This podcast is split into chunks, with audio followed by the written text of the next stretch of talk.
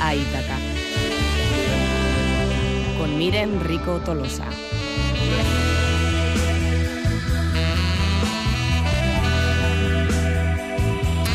Decía el célebre escritor francés André Marois que describiendo ¿no? muy bien la sensación que producía un libro, que produce un libro, dice que algo que va más allá del mero hecho de pasar unas páginas. Y decía concretamente André que el arte de leer es en gran parte el arte de volver a encontrar la vida en los libros y de comprenderla mejor gracias a ellos. Bien, Rico Tolosa, ¿qué tal, Egunón? Egunón. Porque la vida con un libro no sé si se entiende mejor. No sé si se entiende mejor, pero igual se entiende de distinta manera. bueno, esta semana ha seleccionado una historia escrita por Salman Rushdie. ¿Por qué este autor? Pues este autor, eh, bueno, He de decir que personalmente es un autor que me crea muchísimos conflictos. Eh, es un autor muy, muy polémico. Eh, no sé si los oyentes lo recordarán porque escribió el famoso libro de los versos satánicos. Y bueno, eh, le llevó a la cumbre del éxito porque se hizo muy famoso gracias a ese libro, pero bueno, también tuvo muchos detractores. De hecho, pusieron precio a su vida después de ese libro. Si no estuvo en el punto de mira del mundo islámico por ese, por ese libro, considerado una blasfema contra el Islam. Eso es.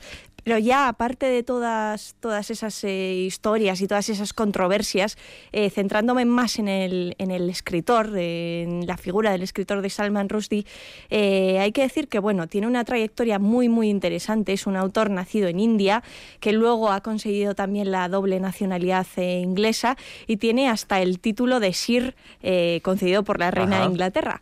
Y bueno, tiene historias de todo tipo. Ha escrito novelas tanto juveniles como infantiles infantiles como para adultos y en este caso eh, el título que he traído, que es eh, Luca y el fuego de la vida, es, por así decirlo, la segunda parte eh, de otro de los libros que, de los que ya hablé a comienzos de, de, este año, en enero, que era Arun y el mar de las historias, que ya presenté. Bueno, pues con una diferencia de 20 años entre ese y del que hoy nos vas a hablar, vamos a centrarnos en Luca y el fuego de la vida. Érase una vez en la ciudad de Kahani, en el país de Alif Bay, un niño llamado Luca, que tenía dos animales, un oso llamado perro y un perro llamado oso. Con lo que a la voz de perro, el oso, erguido sobre las patas traseras, acudía amigablemente con su peculiar balanceo. Y al grito de oso, el perro brincaba hacia él meneando el rabo. Perro, el oso pardo, Podía ser a veces un tanto huraño y quisquilloso, pero era un diestro bailarín capaz de levantarse sobre las patas traseras y ejecutar con gracia y delicadeza el vals, la polka, la rumba, el guaguatusi y el twist, así como otros bailes de tierras más cercanas, en concreto el atronador Bangra, el vertiginoso Gumar, para el que lucía una amplia falda con espejuelos, las danzas guerreras conocidas como Spau y Tangata, y la danza del pavo real procedente del sur.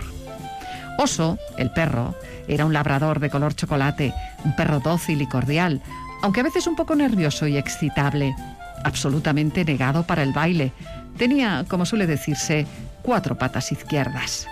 Compensaba esa torpeza con el don del tono perfecto y podía, pues, cantar como un poseso, aullando las melodías de las canciones más populares del momento, sin desafinar jamás oso, el perro, y perro, el oso, enseguida fueron para Luca mucho más que animales de compañía. Un inicio muy prometedor, ¿no? Muy prometedor. Eh, bueno, estos dos personajes, oso el perro y perro el oso, eh, van a acompañar a Luca durante toda su aventura y como bien eh, hemos oído no van a ser unos simples animales de compañía, sino que bueno, van a ser piezas clave para, para, lo que quiere conseguir Luca. ¿Y qué es lo que, lo que ocurre en este libro que, bueno, está categorizado sí como literatura juvenil, pero bueno, yo lo ampliaría a un público, vamos, de todas las edades. En este caso, Luca eh, es el segundo hijo de el de bla bla bla, se llama, que es el fabulador de su pueblo. Y ese fabulador, que su padre, eh, de pronto un día, como la veía durmiente, se queda dormido y no se despierta. Y entonces ya todo el pueblo eh, no puede acceder a esas historias, ellos tampoco se pueden dormir escuchando las historias de su padre y Luca decide un día decirme voy a meter en el mundo de la magia como hizo Arun en el primer libro y voy a rescatar ese fuego de la vida que es el que le va a recuperar eh, esa vida de su padre y el que va a hacer que el fabulador vuelva otra vez a las andadas. ¿Cómo son los personajes desarrollados por este escritor? Pues son, yo creo que primero totalmente estrambóticos. Tenemos, eh, pues eso, personajes que, bueno, del mundo animal hay un montón de referencias animales, de animales mezclados, animales cruzados, unas no con patas de cebra, cosas así, un montón de, de cruces entre animales.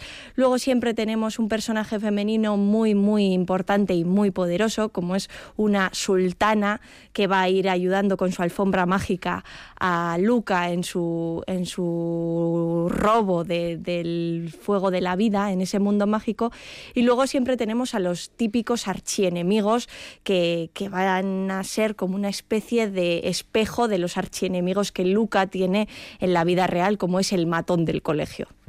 Hablabas de esos personajes ¿no? Eh, cruzados. Eh, ¿Complica algo la lectura o, no? O, es ligera, es fácil, fácil de digerir? es fácil de digerir y a pesar de que haya muchas cosas extrañas o excéntricas, incluso le dan un toque a ese mundo mágico. Al final eh, no hace falta eh, leer el primer libro para leer este segundo, son independientes, aunque sí que hay alguna alusión, pero ya si eh, los oyentes han leído el primero ya saben más o menos a qué mundo de magia te, enfrentas y más o menos los personajes que van a ser totalmente extraños, pero que no entorpecen la, la lectura. Es una lectura muy sencilla, es una lectura encima llena de, alusiones a, otros libros, hay una metaliteratura, eh, bueno, en, casi en cada página se hace alusión al Quijote en ciertos aspectos, se hace alusión a la ballena de Moby Dick, se hace alusión a los videojuegos, porque eh, este libro está escrito en 2010, entonces ya la era de los videojuegos ya está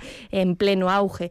Y el transcurso de la historia, eh, Luca va a pasar por ciertas pantallas en las que va a ir ganando vidas y perdiendo vidas, con lo cual tenemos una alusión eh, muy, muy importante al, mundo de los videojuegos. Decías que es una novela o, un libro juvenil, pero que podríamos ampliarlo. ¿Cómo es el lenguaje que utiliza? Hemos escuchado algo en ese inicio eh, relatado por nuestra compañera Marichu Diez. ¿Cómo es ese lenguaje? Sí que es verdad que, por ejemplo, en la longitud de las frases son bastante largas y a veces mete trabalenguas de por medio. Por ejemplo, hay en un momento en la novela un torbellino en el que te estancas. Entonces va repitiendo la misma frase una y otra vez, una y otra vez, como para dar sensación de que estás metido en ese torbellino. O a veces eh, se, va a encontrar con personajes que le plantean acertijos. Entonces las palabras se van a ir cruzando, van a tener más de un significado, pero bueno, no, es, eh, no va más allá de un juego y de un querer eh, hacer alusión, pues eso, a la esfinge o a los dioses griegos también. Es como un juego de un cuento que nos habla de muchos cuentos a la vez. En esta historia donde el perro es un oso y el oso es un perro, donde el protagonista pasa pantallas, ¿podemos decir que es un libro que derrocha imaginación? Sí, sin duda. Eh, Salman Rushdie, yo creo que en sus eh, libros, eh, tanto en Arun como en Luca, en sus libros juveniles, lo que más derrocha es imaginación. Hay que decir que esos dos libros se los dedicó a sus hijos, el primero a su hijo mayor y el segundo a, este, a su segundo hijo, y al final se ve como es eh, un intento de que sus hijos vivan a través de sus libros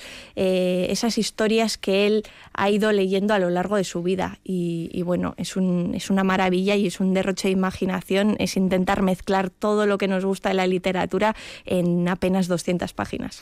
¿Por qué hay que leerla? ¿Por qué los adultos también tienen o deberíamos acercarnos a esta historia?